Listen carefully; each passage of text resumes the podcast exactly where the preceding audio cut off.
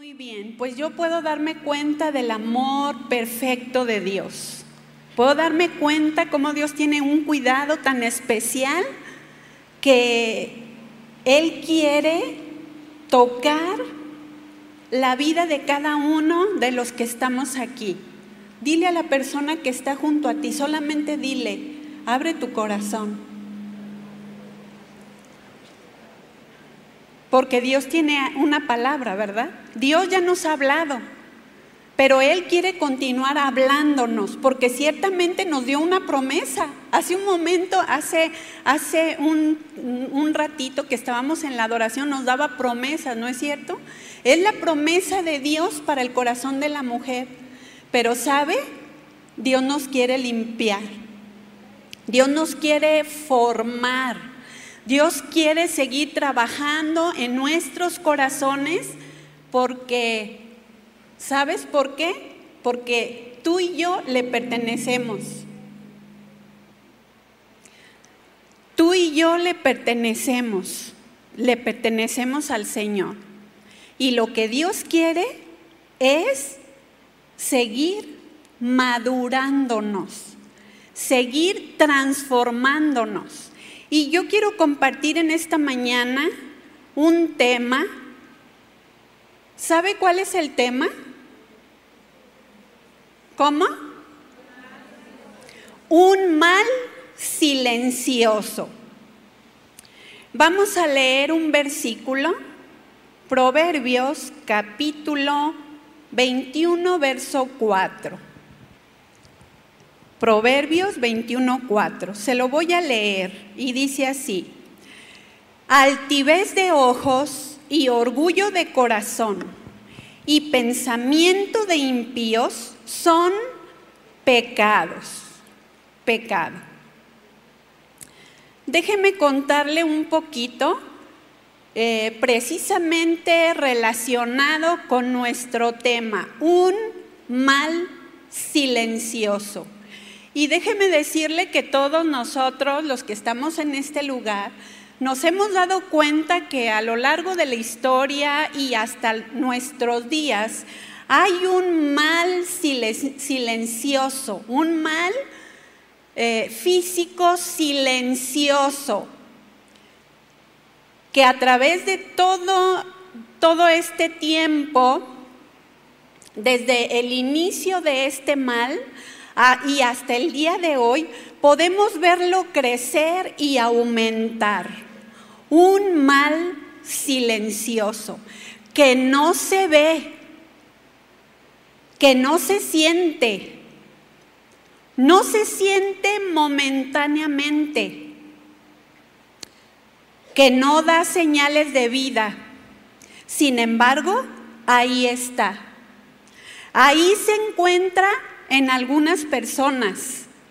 Ese mal silencioso es una enfermedad llamada cáncer. Que mientras una persona no sabe a ciencia cierta cuáles son sus síntomas, esa persona, tú o yo o cualquier persona, podemos pasarlo como desapercibido en nuestro cuerpo. De manera que es importante entender y conocer cómo es ese mal silencioso.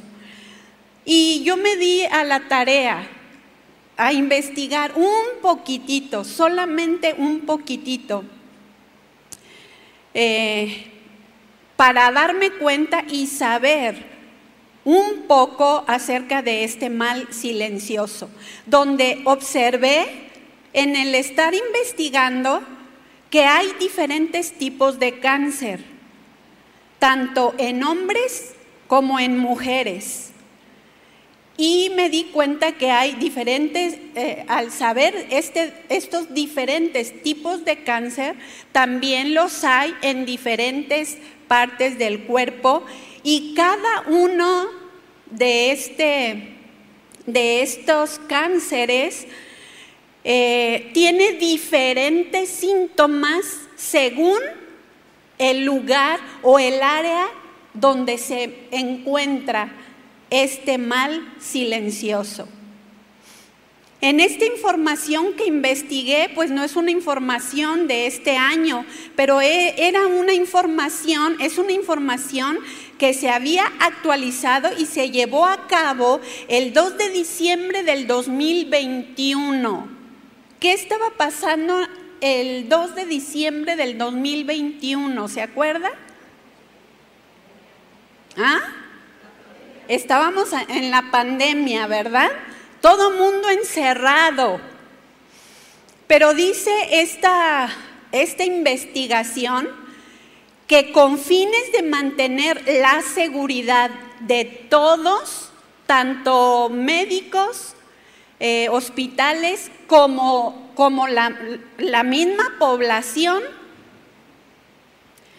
eh, ante el COVID-19, muchas personas y aún médicos pospusieron las pruebas anuales de detección y chequeos, donde a menudo se detectan estos, estos diferentes tipos de cáncer, lo cual mm, momentáneamente fue comprensible debido a la circunstancia mundial que estábamos viviendo, ¿verdad? Porque no era nacional, esta situación era mundial. Y se menciona en este estudio que la, detección temprana es una de las mejores armas contra esta enfermedad, que es silenciosa y mortal. La detección temprana, si no se detecta a tiempo, esta, esta enfermedad, este mal silencioso, eh, puede costar la vida. Las pruebas de, detección eh,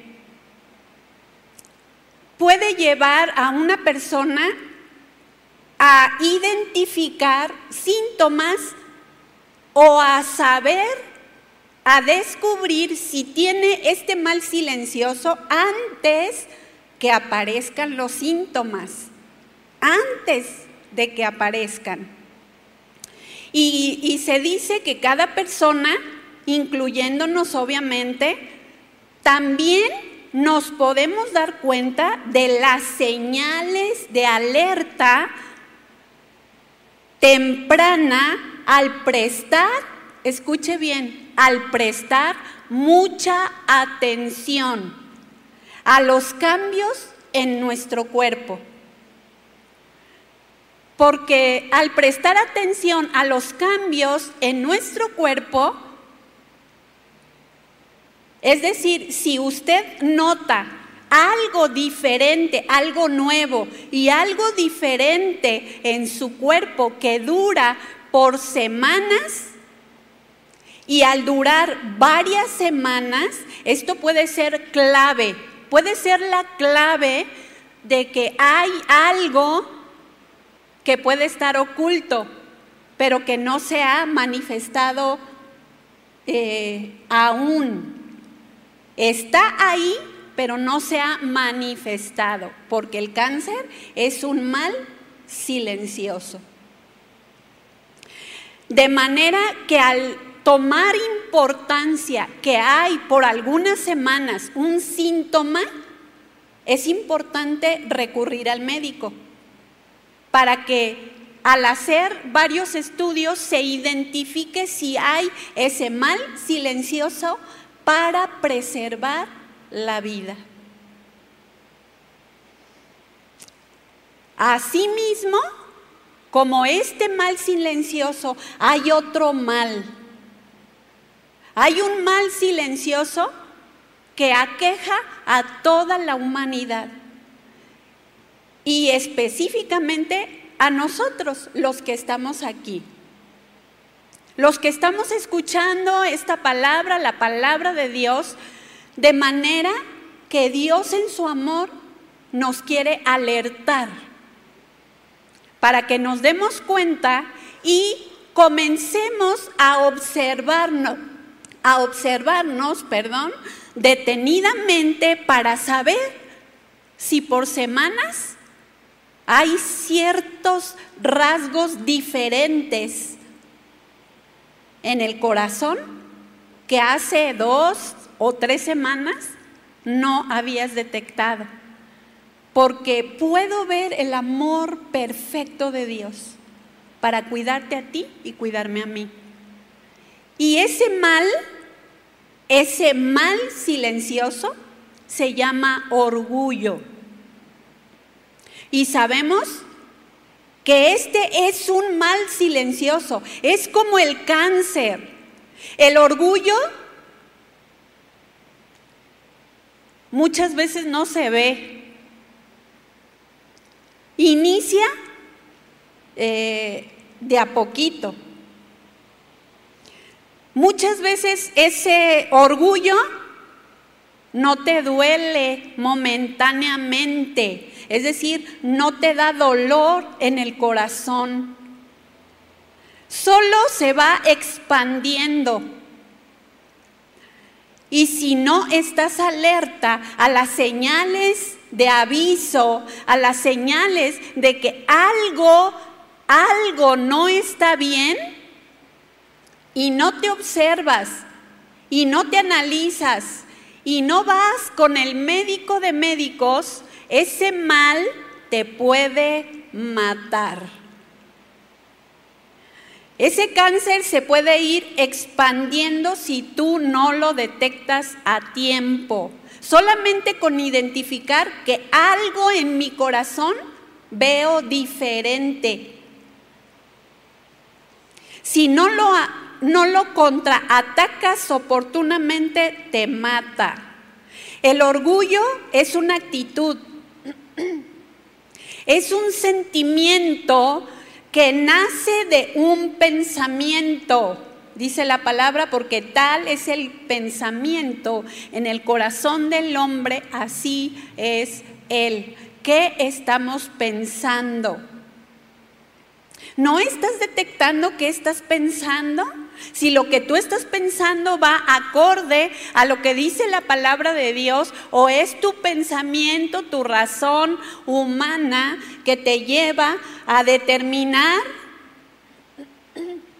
o a actuar en cosas que a Dios no le agradan.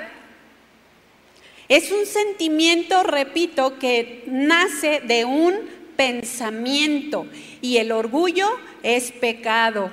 El orgullo envanece. Escucha bien, el orgullo envanece, el orgullo enseguece, es decir, provoca una ceguera. El orgullo es un enemigo silencioso que puede nacer en el corazón sin que te des cuenta. No lo detectas, no lo sientes, pero si no lo detectas y si lo dejas sin tratar, en su momento te puede matar. Es un mal silencioso que si no te examinas continuamente, ¿cada cuándo? Continuamente no lo detectarás ni te darás cuenta que ahí está. Dios quiere que como mujeres aprendamos a enfrentar retos, ¿verdad? Estamos en esta serie enfrentando retos. Y déjeme decirle que este es un reto al que Dios nos está enfrentando o que Dios quiere que yo enfrente y que tú enfrentes. Porque muchas veces nos escondemos o no vemos o no queremos ver. ¿Verdad? O hay ceguera espiritual para no ver nuestra propia condición o le hacemos a la ciega. ¿No es cierto? Le hacemos al ciego, ¿no? Ay, como que no veo, como que no vi, como que no me di cuenta. Ah, fui grosera, hablé arrogantemente, pero no, no, yo no hice nada malo. Y Dios quiere que aprendamos a seguir enfrentando retos. ¿Cuántas se sienten retadas por la palabra de Dios? Cada día. Porque si no nos examinamos cada día a la luz de la escritura, entonces vamos a vivir en una ceguera donde no podremos ver nuestra propia condición. El Señor quiere que cada uno de los que estamos aquí seamos perfeccionados, que lleguemos a la madurez para que se rompa las ideas que este mundo está tratando de vendernos, ¿sí o no? Este mundo cada vez está peor. Y lo podemos ver, lo podemos observar, lo podemos analizar, podemos escuchar. Cada vez está terrible. La mente cada vez más depravada, la mente cada vez lejos de Dios. La soberbia está hasta la cabeza.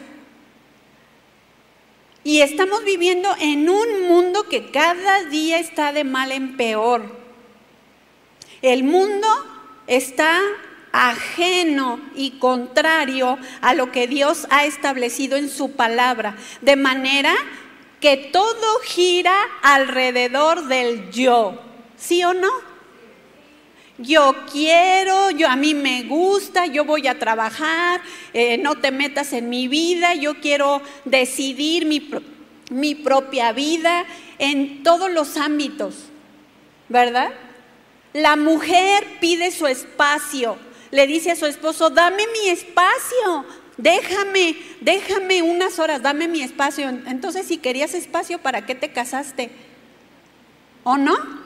porque ya no te debes a ti misma, le perteneces a él. Y cuando una mujer le pide al varón su espacio, es que no ha entendido de qué se trata eh, el matrimonio. No ha entendido el corazón de Dios. ¿Usted ha escuchado a Dios, que es nuestro amado, que nos está preparando, que nos está lavando como su novia, que nos diga, hoy no te atiendo, quiero mi espacio. ¿Ah? ¿Verdad que no? Pero el mundo se trata del yo, entre comillas, diga el yo. Cada quien busca su propio bien porque está basado en su ego, Muchas mujeres se han dejado engañar por esa idea del mundo y ha hecho creer a la mujer con, cada, este, con cada ideología, eh, con cada grupo que se levanta. Eh, y ciertamente vemos la maldad y vemos la violencia contra la mujer, contra el varón, contra los niños, eh, contra todo, ¿verdad? Pero muchas mujeres se han comido lo que el, el mundo está dictando, de manera que ha hecho creer a la mujer que es que tú, tú tienes que estar a la par del varón. Y, eso es lo que la Biblia dice. La Biblia dice que delante de, Dios no hay varón ni mujer, esclavo ni libre, porque a los ojos de Dios Él nos ve igual. Y eso es lo que Dios quiere que tú entiendas, mujer. El error es que la mujer está peleando por tener un lugar cuando Dios ya se lo dio. Cuando Dios ya te ha dicho, tú eres mi amada, yo te lavé, yo te perdoné, yo te redimí, yo te puse nombre, eres mía, me perteneces. Pero la mujer que no detecta cómo el mundo gira alrededor del yo, muchas veces menospreciamos la palabra y nos centramos en el yo es que yo quiero, yo quiero tener mi propio dinero, es que yo quiero, es que ¿por qué? ¿Por qué eh, yo no voy a luchar? Nadie dice que no puedes luchar. Nadie dice que no, en el buen sentido de la palabra. Nadie dice que no puede salir adelante. El punto está cuál es la motivación por qué haces tal o cual cosa. Porque si una mujer está tratando de salir adelante porque se ha sentido humillada, desvalorizada, sin identidad, eh, queriendo salir adelante para que los demás a su alrededor vean que sí puede salir adelante, con una motivación centrada en el yo, en su pensamiento que la lleva a tener una acción, entonces su motivación no es la correcta, porque no ha entendido que es amada, que es acepta, que tiene a su Padre Dios, que le ayuda, que la respalda cuando obedece su palabra y que le da su entendimiento para que sepa cómo caminar en su vida como mujer, dando honor a Dios y también aceptando la dignidad como hija del gran rey. Qué tremendo, ¿no? Qué tremendo cuando no entendemos la dignidad que Dios nos ha dado. Cuando una mujer entiende la dignidad que Dios nos ha dado como su hija, sus hijas.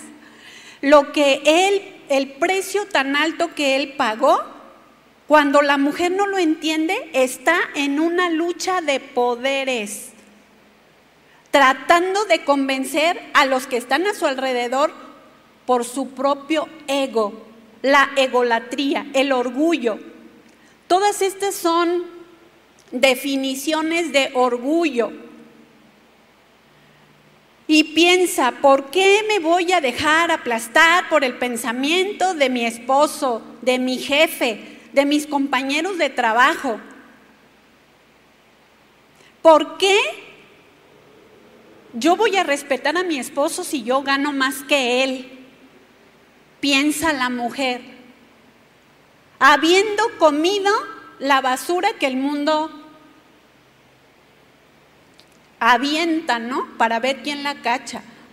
De que una persona vale por lo que tiene, sin entender pues que valemos la sangre del cordero, ¿verdad? Porque hemos sido lavadas por la sangre del cordero. Y hay un menosprecio en el corazón de muchas mujeres hacia su varón, hacia su esposo. ¿Por qué yo lo voy a respetar si yo gano más que él? ¿Por qué le voy a servir en la mesa eh, si yo también trabajo, ¿por qué le voy a lavar su ropa si yo lavo la mía? ¿Por qué le voy a cocinar si yo cocino para mí? Si yo trabajo que él, y, y él medio trabaja. Entonces yo cocino, que él cocine, yo me sirvo, que él se sirva y todo gira alrededor de lo que yo quiero, de lo que yo siento, de lo que no siento hacer y de lo que a mí me gusta y de lo que no me gusta. Y habiendo un, menosprecio al varón, ¿por qué lo haré si es un donadie? ¿Por qué le serviré si ni siquiera aporta mucho a la casa? ¿Qué podemos decir de la joven soltera? Muchas jóvenes han caído en este engaño del mal silencioso y piensan que sus padres quieren robar su propia vida. ¿Por qué voy a obedecer a mis papás? Si donde quiera que yo estoy, todo mundo hace lo que quiere. ¿Por qué yo me debo sujetar a mis papás? Es que ellos no me dejan ser, no me dejan respirar. Siempre me están dando una negativa. Quiero ir con mis amigas y llegar pues cuando yo quiero a la casa, como todas mis compañeras, en el trabajo o en la universidad o en la secundaria. ¿Por qué yo voy a respetar a mis padres si ellos están tratando de quitar mi identidad? Y entre uñas y dientes estás tratando de cuidar un lugar. Estás tratando de cuidar que nadie te quite lo que tú piensas que se te quiere quitar. Pero cuando una joven realmente conoce a Dios, entiende lo que la palabra de Dios dice respecto a los padres. No se centra en su ego, no está pensando en sí misma, sino está pensando en lo que dice la palabra de Dios respecto a sus padres cuando habla en Efesios capítulo 6 que los hijos deben obedecer a sus padres porque este es un mandamiento con promesa para que le vaya bien y sea de qué? De larga vida sobre la tierra. Porque si no obedece a sus padres y permite que ese mal silencioso la, le invada su alma, su corazón, entonces le puede matar. Muchos jóvenes dicen, es que, es que mm, eh, mis padres no entienden, ellos no entienden porque son viejos anticuados. No comprenden que estamos en una nueva era. Pero no se dan cuenta que todo eso gira alrededor del yo. Hijos quieren vivir independientemente. Son vanagloriosos. Se sienten aún mejor y mayor que sus padres en muchas cosas. ¿Sí han visto adolescentes, jóvenes, groseros y despreciativos con sus padres? Ay, papá, qué tonto eres. Ni siquiera sabes eh, cómo entrar al Face. ¿Sí o no? ay papá, ay papá, con un menosprecio y sintiéndose que todo lo saben. Chamacos, ¿no? Creen que todo lo saben. Y el orgullo les inunda los ojos para ver y para agradecer lo que tienen. Se creen los expertos en la tecnología y a veces este, los padres eh, que, ¿y cómo le hago aquí? ¿Y cómo le pico acá? ¿Y por qué me sacó de aquí? ¿Verdad? Pero los hijos, en lugar de ayudar, ay, ay, tú no entiendes, te arrebatan el celular y, y ya te lo acomodaron, ¿no? Pero ¿cómo lo hiciste? Pues nomás le piqué ahí y ya, no tienen ni el amor ni la paciencia para enseñar. Es decir, no están haciendo la parte que se, ha hecho con ellos de enseñar. Porque sí sabían que los hijos también pueden enseñar. Y sí sabían que los hijos pueden ser usados por Dios, aún para ganar a sus propios padres, los que no son creyentes Uy, no, eso está muy débil.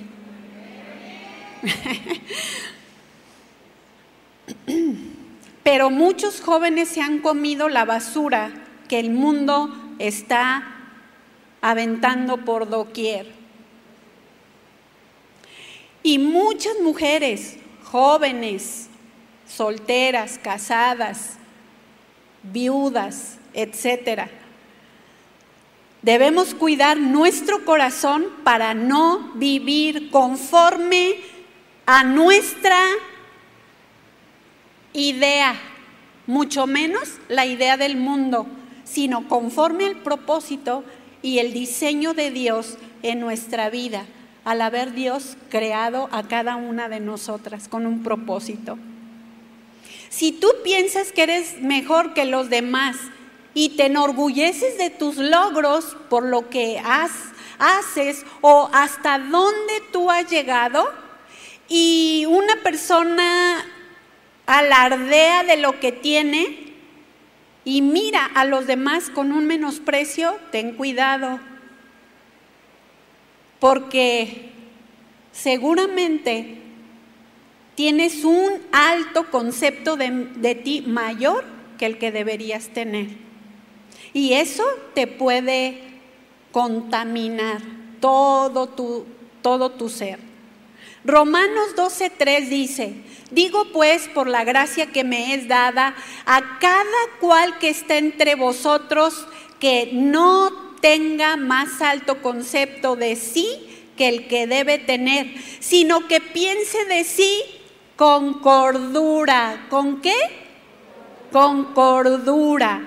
Conforme a la medida de fe que Dios repartió a cada uno. No tenga más alto concepto de sí que el que debe tener. Esta palabra no, ¿sí? no tenga, la palabra no, del griego me, como, a ver, diga como ovejita me.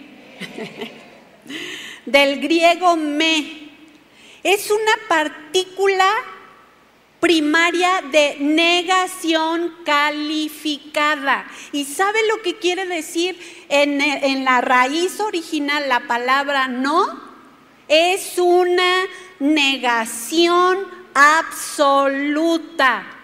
Escúcheme bien, es una negación absoluta. No como cuando el hijo le dice a su mamá, mamá, ¿me das permiso de ir con mis amigos? Y la mamá le dice, no. Y después, ándale, mamita linda, mamita hermosa, por favor, déjame ir. Y luego te convence y le dice, sí. Ah, pues la Biblia en este versículo es una negación. En su raíz original, significa una negativa. ¿Sí? Impositivo. Es decir, no. No. Eh, habla de una negación absoluta. ¿Sí? No tenga más alto concepto de sí que el que debe tener. Es decir, Dios no te permite, Dios no me permite que tengamos un alto concepto mayor del que debemos tener. Porque eso se llama orgullo y se llama pecado. Negación absoluta, lo está hablando en imperativo, que no tenga más alto concepto del griego huperfroneo, que significa estimarse uno mismo demasiado. No tengas más alto concepto de ti mismo. Es decir, no te estimes a ti mismo demasiado. Es decir, esta palabra juperfroneo significa ser vano o arrogante. Significa tener más alto concepto. ¿Por qué? ¿Qué es lo que nos enseña la palabra? Dice Filipenses 2.3, nada más se lo, se lo menciono. Nada hagáis por contienda o por vanagloria antes bien, con humildad, estimando cada uno a los demás como superiores a él mismo. Entonces, este es uno de los retos que debemos enfrentar todos los días. Es un mal silencioso que si cada día tú no te examinas, en uno, ay, esta semana no me voy a examinar. En esa semana puede, puede surgir un brote, un bulto ahí. Y puede que no lo detectes. No te consideres más a ti mismo que a los demás. Considera a los demás como superior a ti mismo. En tu hogar, ¿estás considerando aún a tus hijos más que a ti misma, porque si tú lo haces, entonces siempre vas a pensar en dar, siempre vas a pensar en servir, siempre vas a pensar en despojarte, siempre vas a pensar en qué hacer para ayudar o para edificar.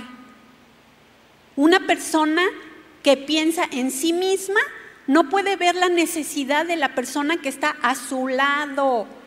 ¿Por qué cuántas mujeres han llorado lágrimas? Porque mientras están en, la casa, pues con el orgullo, ¿no?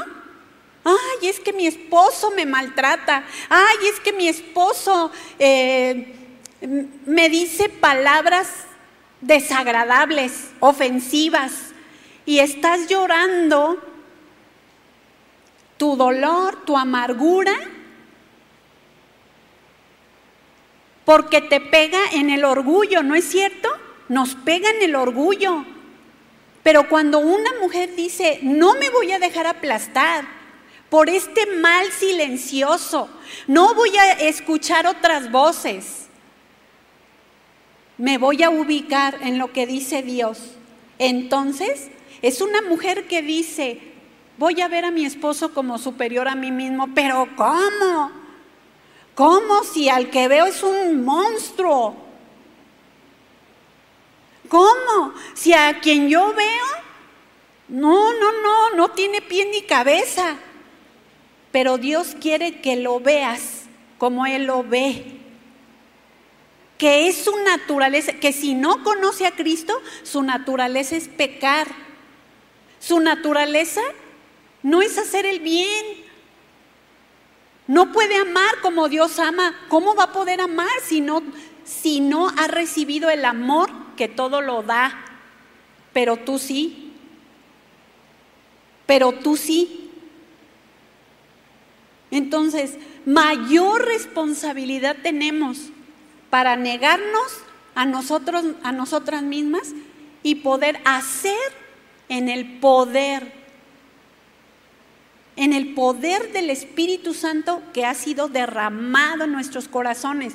No es, no es en nuestra fuerza, no es en nuestro pensamiento, es en lo que dice Dios a través de su palabra. Eso es lo que va a cambiar la mentalidad de una mujer para decir, yo quiero conquistar el corazón de mi marido para Dios, porque si Dios lo tiene, entonces lo tendré yo.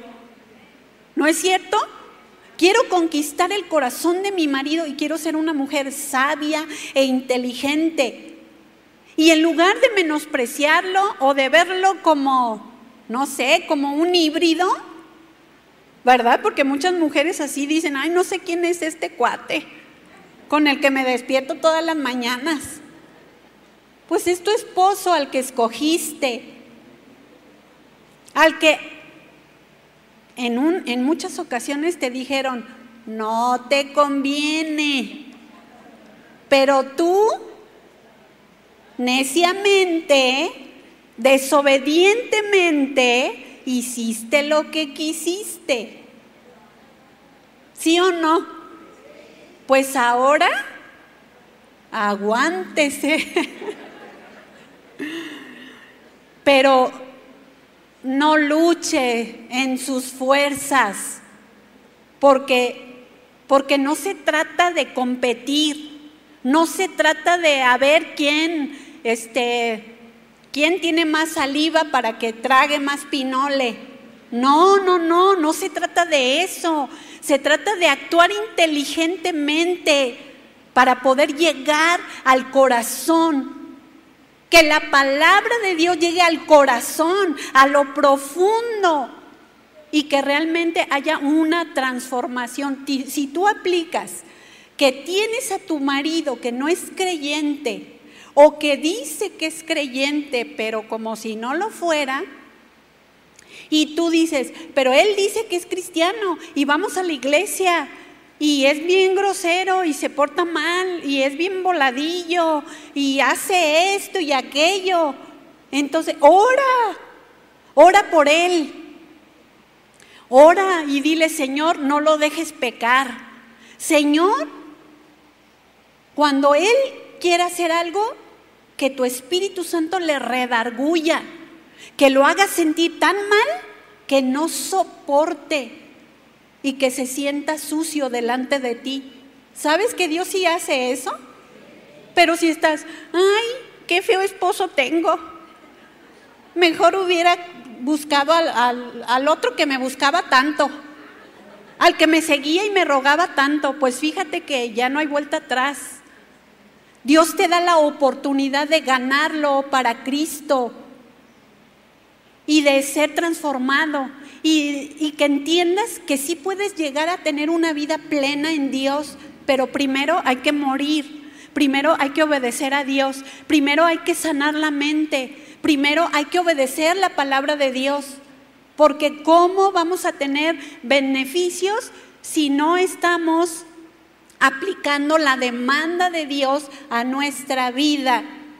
Este es el tiempo de retos y Dios quiere que seas una mujer valiente, que no te quedes ensimismada, sino que puedas agradar el corazón de Dios. Filipenses 2.4 dice, no mirando cada uno por lo suyo propio, sino cada cual también por lo de los otros. Cuando tú no miras por lo tuyo propio, sino por los demás, esto te libera del orgullo y del egoísmo.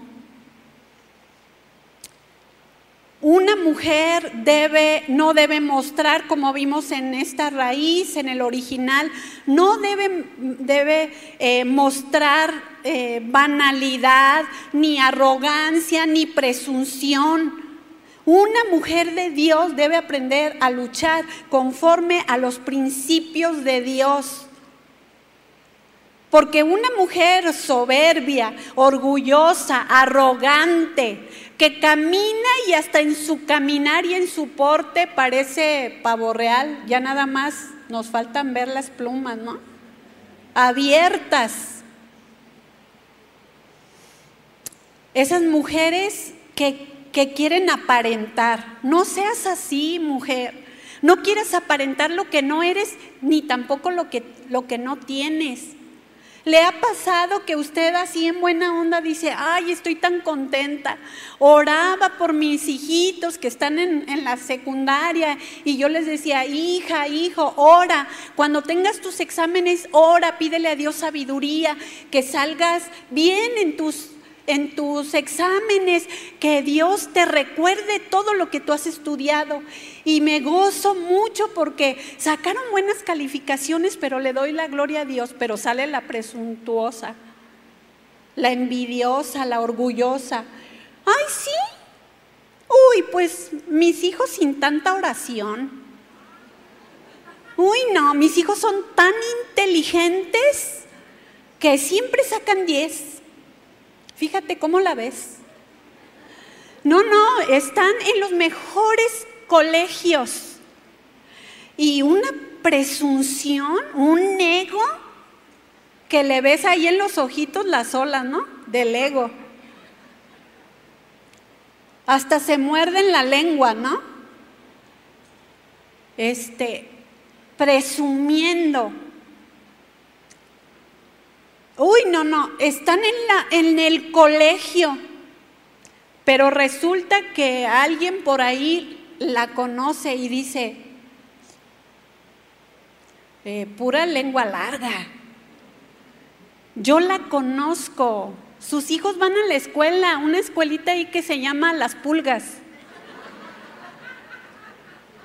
Pero ella dice que va al colegio de renombre. ¿Saben qué, mujeres? No tienes que inventar. Dile a la que está junto a ti, no inventes. No tienes que inventar absolutamente nada. No tienes que presumir, porque aparte, aparte perdón, de, de presumir, eres mentirosa. Al decir algo que no es. ¿Sí han visto esos niños? Ay, no, mi papá es bien grande. No, pues el mío más. No, mi papá tiene muchos carros.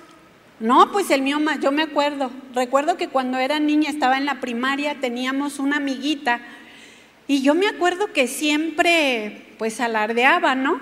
Decía, uy, no, yo vivo en una residencia. Pero bueno, yo la veía y decía, pues sabe cuál será esa residencia, ¿verdad? No, vivo en una residencia y mi papá tiene muchos, muchos autobuses y mi papá tiene mucho dinero y mi papá tiene muchas cosas. Y yo le decía, oh, ¿de veras? Sí. Y un día saliendo de la escuela, recuerdo que nos dijo a mi hermana y a mí, oigan, las invito, vamos a mi casa, vamos a jugar. Ah, vamos. Vivo aquí cerquitas, a dos, aquí cerquita de la escuela, a dos cuadras. Ok, vamos. Un ratito nada más porque de aquí nos tenemos que ir a casa. Entonces llegamos y ¿saben dónde vivía? Era una vecindad. Y, y sabe, de, estando yo niña, yo decía, ¿y por qué tiene que mentir? Yo no entendía, yo decía, ¿por qué tiene que mentir? ¿Por qué tiene que inventar? Yo no lo entendía, era una niña y no entendía por qué ella inventaba. Y recuerdo que era una vecindad donde ni siquiera tenían su baño propio en casa. Pero, pero mi hermana y yo no cambiamos en nuestra amistad con ella dijimos, vamos a seguir jugando con ella, vamos a hacerle saber que ella, no es, ella es nuestra amiga y que la queremos porque es nuestra amiga, no por lo que ella tiene. Pero se fija cómo el orgullo, este, el, el deseo de tener más, el sentirte menos, porque esa es la motivación, como la mujer que, que no acepta que otros chicos sacan buenas calificaciones porque quiere dar una apariencia, porque ya se siente, ay, la realidad es que, no, pues sus hijos no son tan inteligentes como dice ser. No porque no tengan la inteligencia, sino porque quizá no ha sido una mujer sabia para impulsar a sus hijos a, a depender de Dios, a crecer, a estudiar. Una persona egoísta, orgullosa, vanidosa, que todo está centrado en sí mismo, en sí misma, no puede ver la necesidad de los demás ni de su propia familia. Por eso hace un momento yo decía, ¿cuántas mujeres han llorado? Llorado por no haber sembrado en sus hijitos desde pequeños. Y, y decir, cuando abrí los ojos, ya mi hijo ya tiene 20 años ¿Y quién lo cuidó? Pues sabe, la suegra, la tía, la abuelita, este, el tío, este, que a lo mejor hasta lo manoseó, abusó de él, y estás llorando las consecuencias. Por, pues es que, es que dicen, ¿verdad? Que yo valgo según lo que tengo. Entonces, no, yo, yo quiero, quiero una casa, quiero un auto, eh, quiero buena ropa, quiero muchos pares de zapatos. Yo quiero, quiero, quiero. ¿Y tus hijos? ¿Quién los atiende? ¿Quién siembra en sus corazones? ¿Quién vela por ellos? ¿Quién está formando su carácter conforme a la palabra de Dios? Y los días y los años pasan volando. Se van como agua entre los dedos. Y cuando menos piensas, ya crecieron. Perdiste los mejores años de su vida, pero nunca es tarde. Dios nos daba promesas hace un momento, pero Él quiere que tú le creas. Él quiere que tú te examines, Él quiere que tú te des cuenta cómo está tu corazón y que realmente le des tu corazón a Dios. Dios te quiere limpiar para que puedas trascender en Él, en la vida de tus hijos, en la vida de tu esposo. Si eres hija y tus papás no son cristianos, en la vida de tus papás. Porque tú puedes ser un instrumento de Dios para ganar el corazón de tus padres. Y, créanme, qué privilegio. Yo puedo decir que para mí fue un privilegio estar en la casa de mis padres, siendo adolescente, habiendo nacido de Dios, enamorándome de Dios, deseando ir a, estudiar al instituto y consagrar mi vida para Dios. Y yo le decía, Señor, permíteme, permíteme ir a prepararme ahí al instituto interno. Déjame ir, pero Dios me dijo, no, te quiero ahí, te quiero en tu casa, quiero que sirvas quiero que me representes dignamente, quiero que ganes a tu familia. Ya para ese entonces, mi hermana Vicky, la pastora, ella tenía un año de casada y yo tenía un año, este, cuando ella se casa, ese año ella estuvo en casa, yo estaba recién nacida de Dios. Y, y yo comencé a comer la palabra y a congregarme a todo lo que había en la iglesia. Y Dios fue fortaleciéndome y entendí que Dios no me quería llevar en ese tiempo y el Señor me dijo, aquí te quiero. Y yo le dije, sí Señor, pero toca el corazón de mis papás para que un día, cuando tú quieras, me den permiso de irme al instituto. Pero mientras tanto yo sabía en mi corazón, sabía en mi corazón que tenía mucho trabajo, sabía en mi corazón que tenía que dar testimonio, que tenía que negarme a mí misma, y era una adolescente de 16 años en ese entonces. Y yo dije, yo quiero ser luz. Voy a hacer lo que tengo que hacer. Si estoy estudiando, tengo que estudiar. Si estoy en casa, voy a ayudar. Mi mamá no nos dejaba ir a la congregación y nos ponía muchos pretextos. No, no, porque hay que lavar platos. No, porque después de la comida la cocina tiene que estar limpia. Entonces, como eso me decía, yo dije, ah, ya sé, y terminábamos de comer y rápido, no importa que a mí no me tocara hacer ese trabajo. Iba y lavaba los platos, iba y barría la cocina y volvía a trapear en la tarde. Y cuando mi mamá me, le decía, mami, ¿me da permiso de ir a la iglesia? No, hay que lavar platos, ya los lavé. Hay que barrer la cocina, ya la barrí. Hay que trapear, ya trapeé. Este, ay muchacha, váyase pues. Y lograba, pero dando testimonio y orando por mi mamá cuando ella tenía una aflicción. Yo entendía en ese tiempo que cómo era posible que yo le preguntaba a mi mamá, mami, ¿qué tiene? ¿Por qué llora? Y ella me decía, nada, hija, nada, no tengo nada. A la razón humana era lógico, ¿no? ¿Cómo una mamá le va a decir al adolescente, ay, hijita, tengo problemas? O ay, hija, no sé, no sé qué era lo que le pasaba. No sé si tenía problemas con mi papá, con mis hermanos los mayores, no sé, nunca me lo dijo en ese tiempo. Pero yo solamente le decía, mami, ¿quiere que ore por usted? Y ella llorando solo asentía con su cabeza y me decía, sí.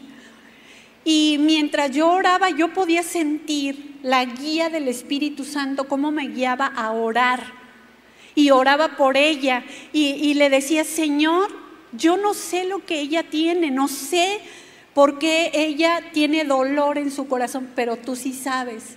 Yo te ruego, Señor, que tú le pongas ese bálsamo de tu espíritu a su corazón y que ella pueda sentir tu paz, que ella pueda sentir tu amor. Y oraba y oraba por ella y ella lloraba y cuando terminaba de orar solo suspiraba un suspiro grande y me decía, gracias hija, ya me siento bien. Y yo la veía contenta. Y así lo hice repetidas veces. Hasta que un día ella me decía, hija, ven, ven, ¿qué pasa, mami? ¿Qué pasa? ¿Oras por mí? Tengo miedo. Y comenzó a abrir su corazón y a exteriorizarme lo que le pasaba. Claro que sí, y oraba por ella y luego le hablaba lo que decía la palabra de Dios.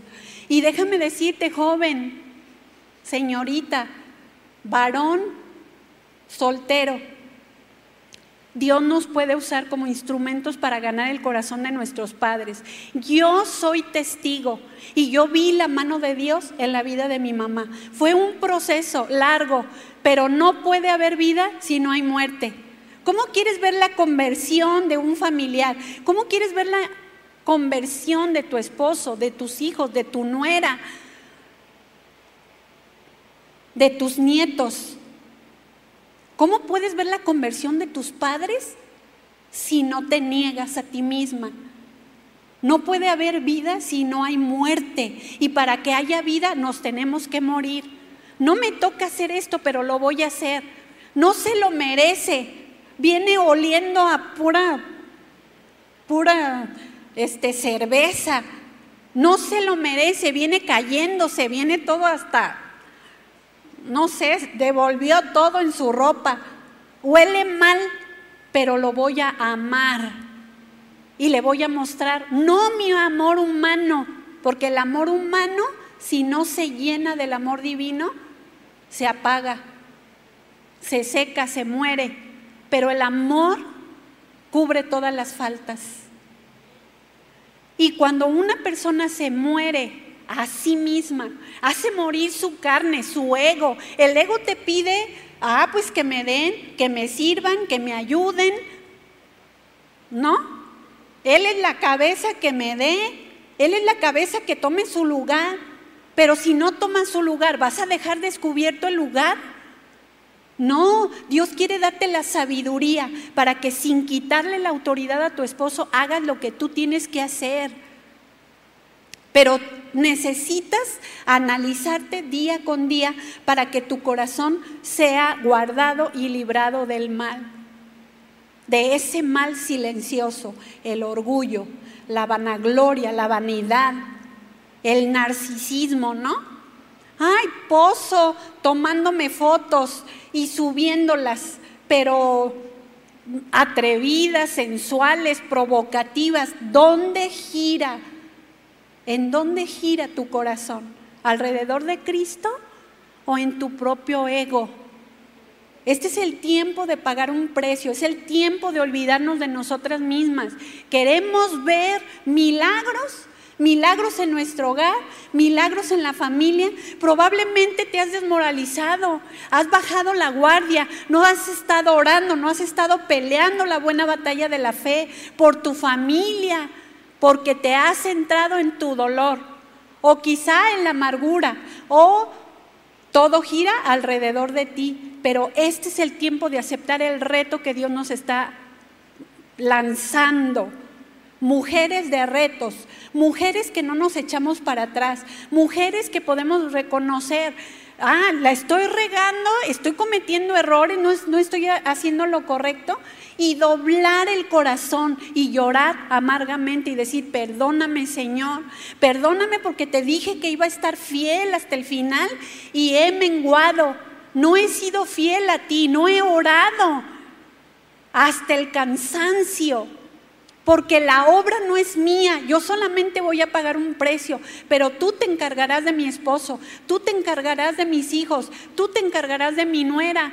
Yo oro y le bendigo y oro para que tú le toques, para que quites esa venda de sus ojos y pueda reconocer que tú eres Dios. Provoca por tu Espíritu, Señor, hambre y sed en su corazón de ti. No lo dejes estar en paz, que tenga una necesidad profunda de ti hasta el momento en el que tú puedas mirar, porque tú ya sabes cuándo es el día, Señor. Pero cuando tú me des la bendición de poderle ver con sus rodillas dobladas, diciendo, Dios, te necesito, rescátame, sácame. Y estoy hablando sí para la gente que no conoce a Cristo, pero también para los que para los que se dicen conocer al Señor, pero que realmente no están viviendo como a Dios le agrada. Y estoy hablando entre nosotras también, entre nosotros los que estamos aquí hombre o mujer, porque cada uno de nosotros tenemos una parte importante y Dios nos quiere librar de la soberbia, ese mal silencioso que nos puede matar. Pero su palabra nos dice, ¿verdad? Que Él es el que ha dado su vida en rescate por muchos. Jesús dijo, yo no he venido para ser servido, sino para servir y para dar mi vida en rescate por muchos. Y ese ejemplo de Jesús es el que Él quiere que tú y yo tomemos, que nos despojemos a nosotros mismas, que si Él siendo Dios no escatimó el ser igual a Dios como cosa a que aferrarse, no te aferres, mujer, no te aferres. No te aferres a, a, tus anhelos, no te aferres a tus deseos. Pon tus deseos en las manos de Dios y dile que se cumpla lo que tú quieras en mí. No quiero lo que, lo que yo pienso, Señor, quiero lo que tú piensas para mí. Yo puedo pensar que mi deseo es bueno, pero tú siempre pensarás lo excelente para mí. Y en ese caminar sí hay un precio que pagar, pero necesitamos ser como Jesús seguir sus pisadas. Y él dijo, reitero, no vine para ser servido, sino para servir y para dar mi vida. Para esas dos cosas vino Jesús, en rescate por mucho. Se despojó a sí mismo y ese es el llamado que Dios nos hace hoy. Ese es el reto que tenemos hoy como mujeres. Decir, sí Señor, aquí estoy. Sí Señor, he estado luchando, pero reconozco que necesito luchar más. O no, Señor, he menguado, me he desanimado, eh, he visto la tempestad, he bajado la guardia, pero hoy, Señor, quiero decir sí al reto que tú me estás lanzando. Quiero ser una mujer que siga tus pisadas y no quiero que me sirvan, quiero servir. No quiero que los demás me den, quiero dar. Y quiero comenzar en mi casa, porque a veces somos muy hacendosas en otros lugares. Vamos con la vecina y le ayudamos. Ah, yo te ayudo a barrer, yo te ayudo a trapear y llegas a la casa y todo está tirado. Pero que la mujer sabia edifique su casa. Que la mujer sabia diga, aquí estoy Señor y acepto el reto. Y que no sea una mujer soberbia para que cuando su hija que ama a Dios y que le dice, mami, no te vayas de casa, mami, vamos a dar testimonio, mami, vamos a limpiar juntas, mami, acuérdate que estamos orando por mi papá, cállese muchacha bocona, ¿usted quién es para decirme a mí lo que yo tengo que hacer? Usted vaya y haga lo que tiene. No, que seas una mujer humilde para decir, hijita, tienes razón, perdóname si no estoy dando testimonio. Gracias por amarme, gracias por exhortarme. Yo quiero, eh, quiero rendirme a Dios y que juntas, si tienes a tus familiares que son creyentes, únete, no dividas. El orgullo, la soberbia, la presunción divide pero la humildad, el servicio, el amor, el darte a los demás une. El amor de Dios nos une. Y Dios no quiere que tú estés manifestando ni autosuficiencia, pero tampoco eh, que te sientas inferior, porque ambos extremos son pecado. ¿Sí? Que la mujer cabizbaja, pero preocupada de que, ¿qué dirán? Si fallo, ¿qué van a decir de mí? Si cometo un error, ¿qué van a decir de mí? No es que tenga temor de Dios, teme el qué dirán, y eso es orgullo. O la persona soberbia, ¿no? Muestro autosuficiencia, que todas vean que yo aquí puedo, aunque por dentro esté temblando. Dios quiere que te doblegues. Dios quiere que te rindas. Dios quiere que le digas, Señor, acabo de detectar un tumor o acabo de, detectar una mancha en mi piel y no quiero que sea cáncer. Examíname, Señor. Examíname y prueba mi corazón y ve si hay en mí camino de perversidad y guíame en el camino eterno. David decía en el Salmo 19, ¿quién podrá entender sus propios errores? Líbrame de los que me son ocultos. Y en los siguientes versículos dice, líbrame de la soberbia. Si tú quieres, porque yo creo que ninguno de los que estamos aquí estamos exentos, exentos de que venga ese mal silencioso. Cuando el Señor me daba este tema, ¿saben cómo lo visualicé?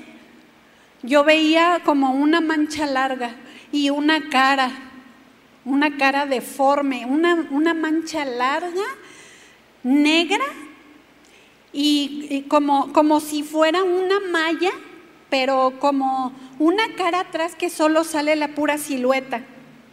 Así, soberbia, pero a la vez este, como con mucho enojo, vanidad, pecado, o sea, el pecado eh, que, que oscurece, el pecado que entenebrece. Pero Dios quiere que nos humillemos. Y eso, eso es, es lo que Dios quiere para, para nuestras vidas hoy. Reitero, ninguna estamos exentas de de que nazca o de que haya aún ya indicios que todos los días debemos decirnos a nosotros mismos, te callas y te mueres. Y que cuando venga ese sentimiento, cuando venga ese sentimiento, cuando venga ese pecado, cuando venga esa voz que te dice, mira, nada más te están ofendiendo, te están ninguneando, sí carne, te callas y te mueres. Porque Él es el Señor y tú eres carne. Y yo someto mi carne y someto todo orgullo. Y si tú te tienes que morir, te mueres. Y cada día debemos recordarnos a nosotras mismas que me tengo que morir y Él es el que tiene que prevalecer y su palabra es verdadera. De otra manera, no lo vamos a poder hacer. Y si tú reconoces en tu corazón que necesitas de Dios, que necesitas su ayuda, que necesitas su gracia para seguir adelante, te invito a que te pongas de pie. Si tú dices, yo quiero rendirme áreas de mi vida al Señor y quiero pedirle que me ayude a detectar y que me hable a mi corazón. Si hay algún pensamiento, algún mal silencioso que yo no he detectado en mi corazón, que Dios hoy me hable. Levanta tus manos Recuerda que levantar las manos muy en alto es señal de rendición. Y ahí el Señor quiere quiere hablarte. Cierra tus ojos. Cierra tus ojos y dile, Señor, examina mi corazón. Examina mi corazón, escudriñame hasta lo más profundo y házmelo saber. Porque Dios sí ve, ve lo más profundo de ti, de tu corazón y de mi corazón. Ve cuáles son nuestros pensamientos, él ha visto cuál ha sido nuestro caminar. Él ha visto lo que tú te has esforzado y donde no lo has hecho. Él ha visto el trabajo que has hecho, pero también momentos cuando te has desanimado y has pensado que eso ya no tiene esperanza ni solución.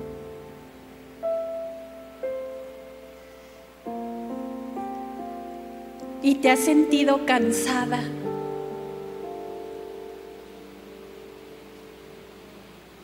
Pero el Señor te dice que vengas a Él. Que no trates de luchar y pelear en tus propias fuerzas. La obra es de Dios. Solamente tú tienes que estar apegada, apegado a Él tomado de su mano y atento a sus instrucciones. Porque Dios sí te conoce. Te conoce tanto que no te imaginas que tú misma no te conoces como Él te conoce. Pero, pero Él te lo quiere revelar. Él quiere mostrar tu corazón. Si tú le dices, aquí estoy Señor, háblame, muéstrame. No quiero dar una apariencia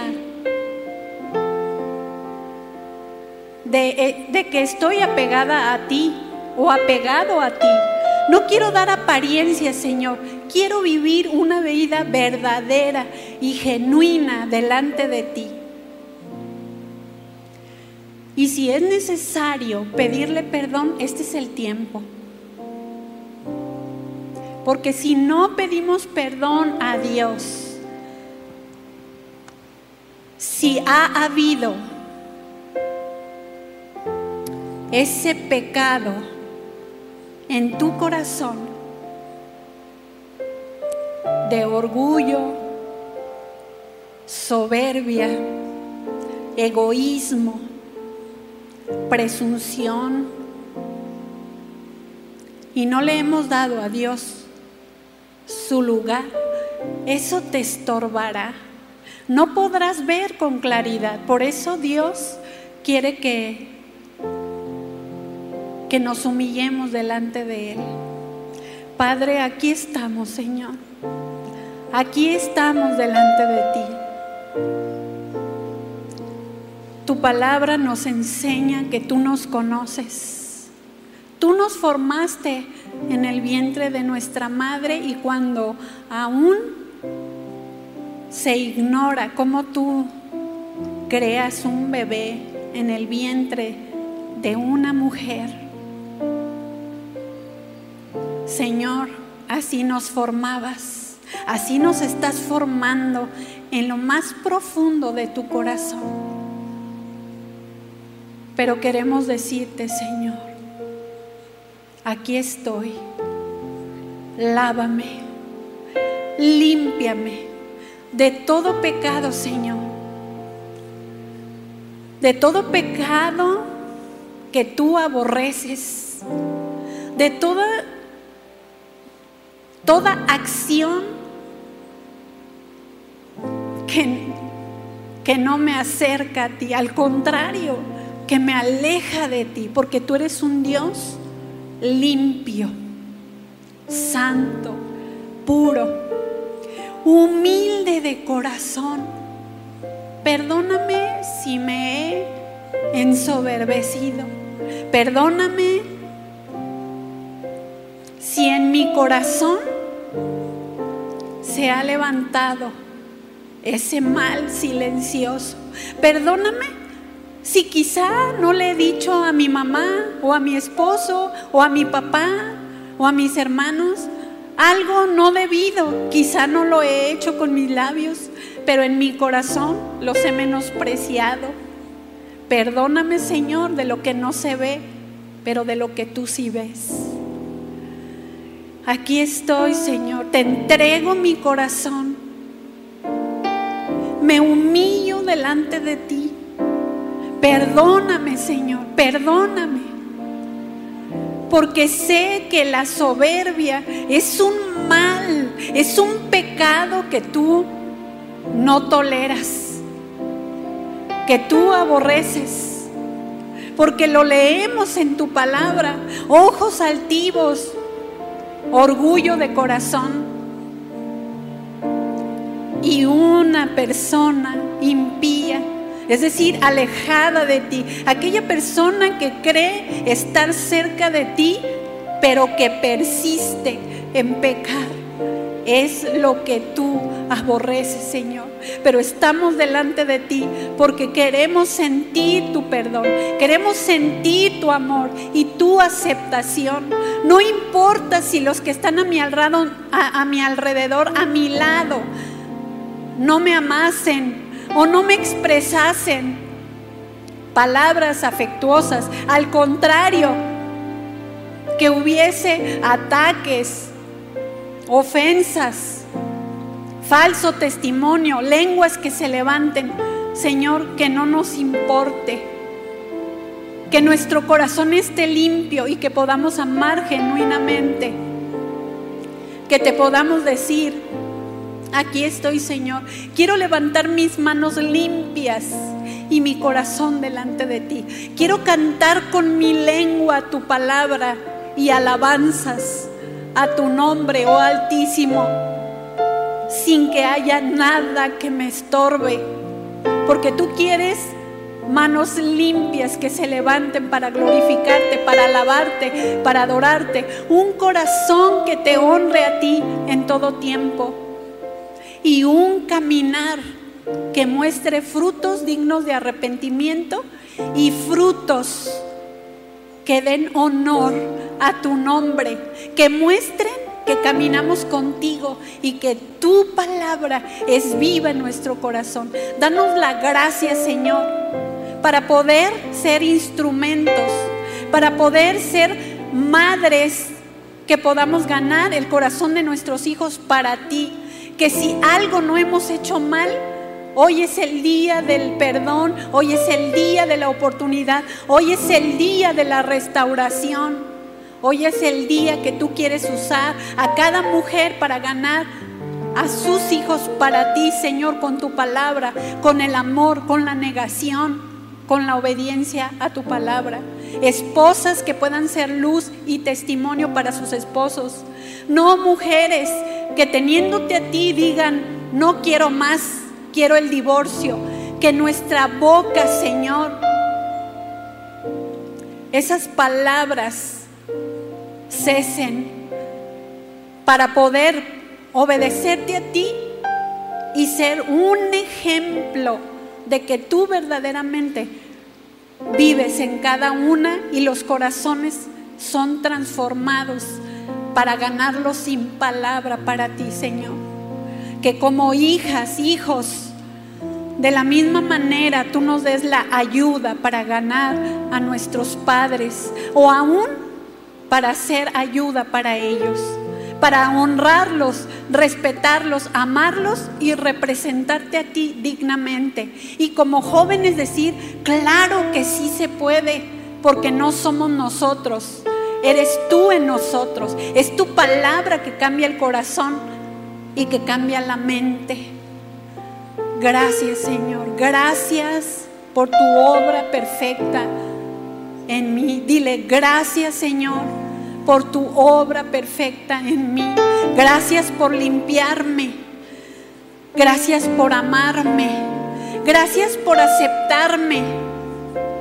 Gracias por verme como tu hija amada. Gracias por darme un lugar en tu corazón para que no esté buscando sentirme valiosa ante los que están a mi alrededor. Contigo es suficiente, Señor. Dame esa capacidad para que lo demás ni me duela, sino que pueda ser una mujer con una mente sana, cabal y equilibrada. Que te pueda glorificar a ti con mi vida, con mi vida y muchas veces sin palabra. Gracias Señor por amarme tanto. Gracias Señor.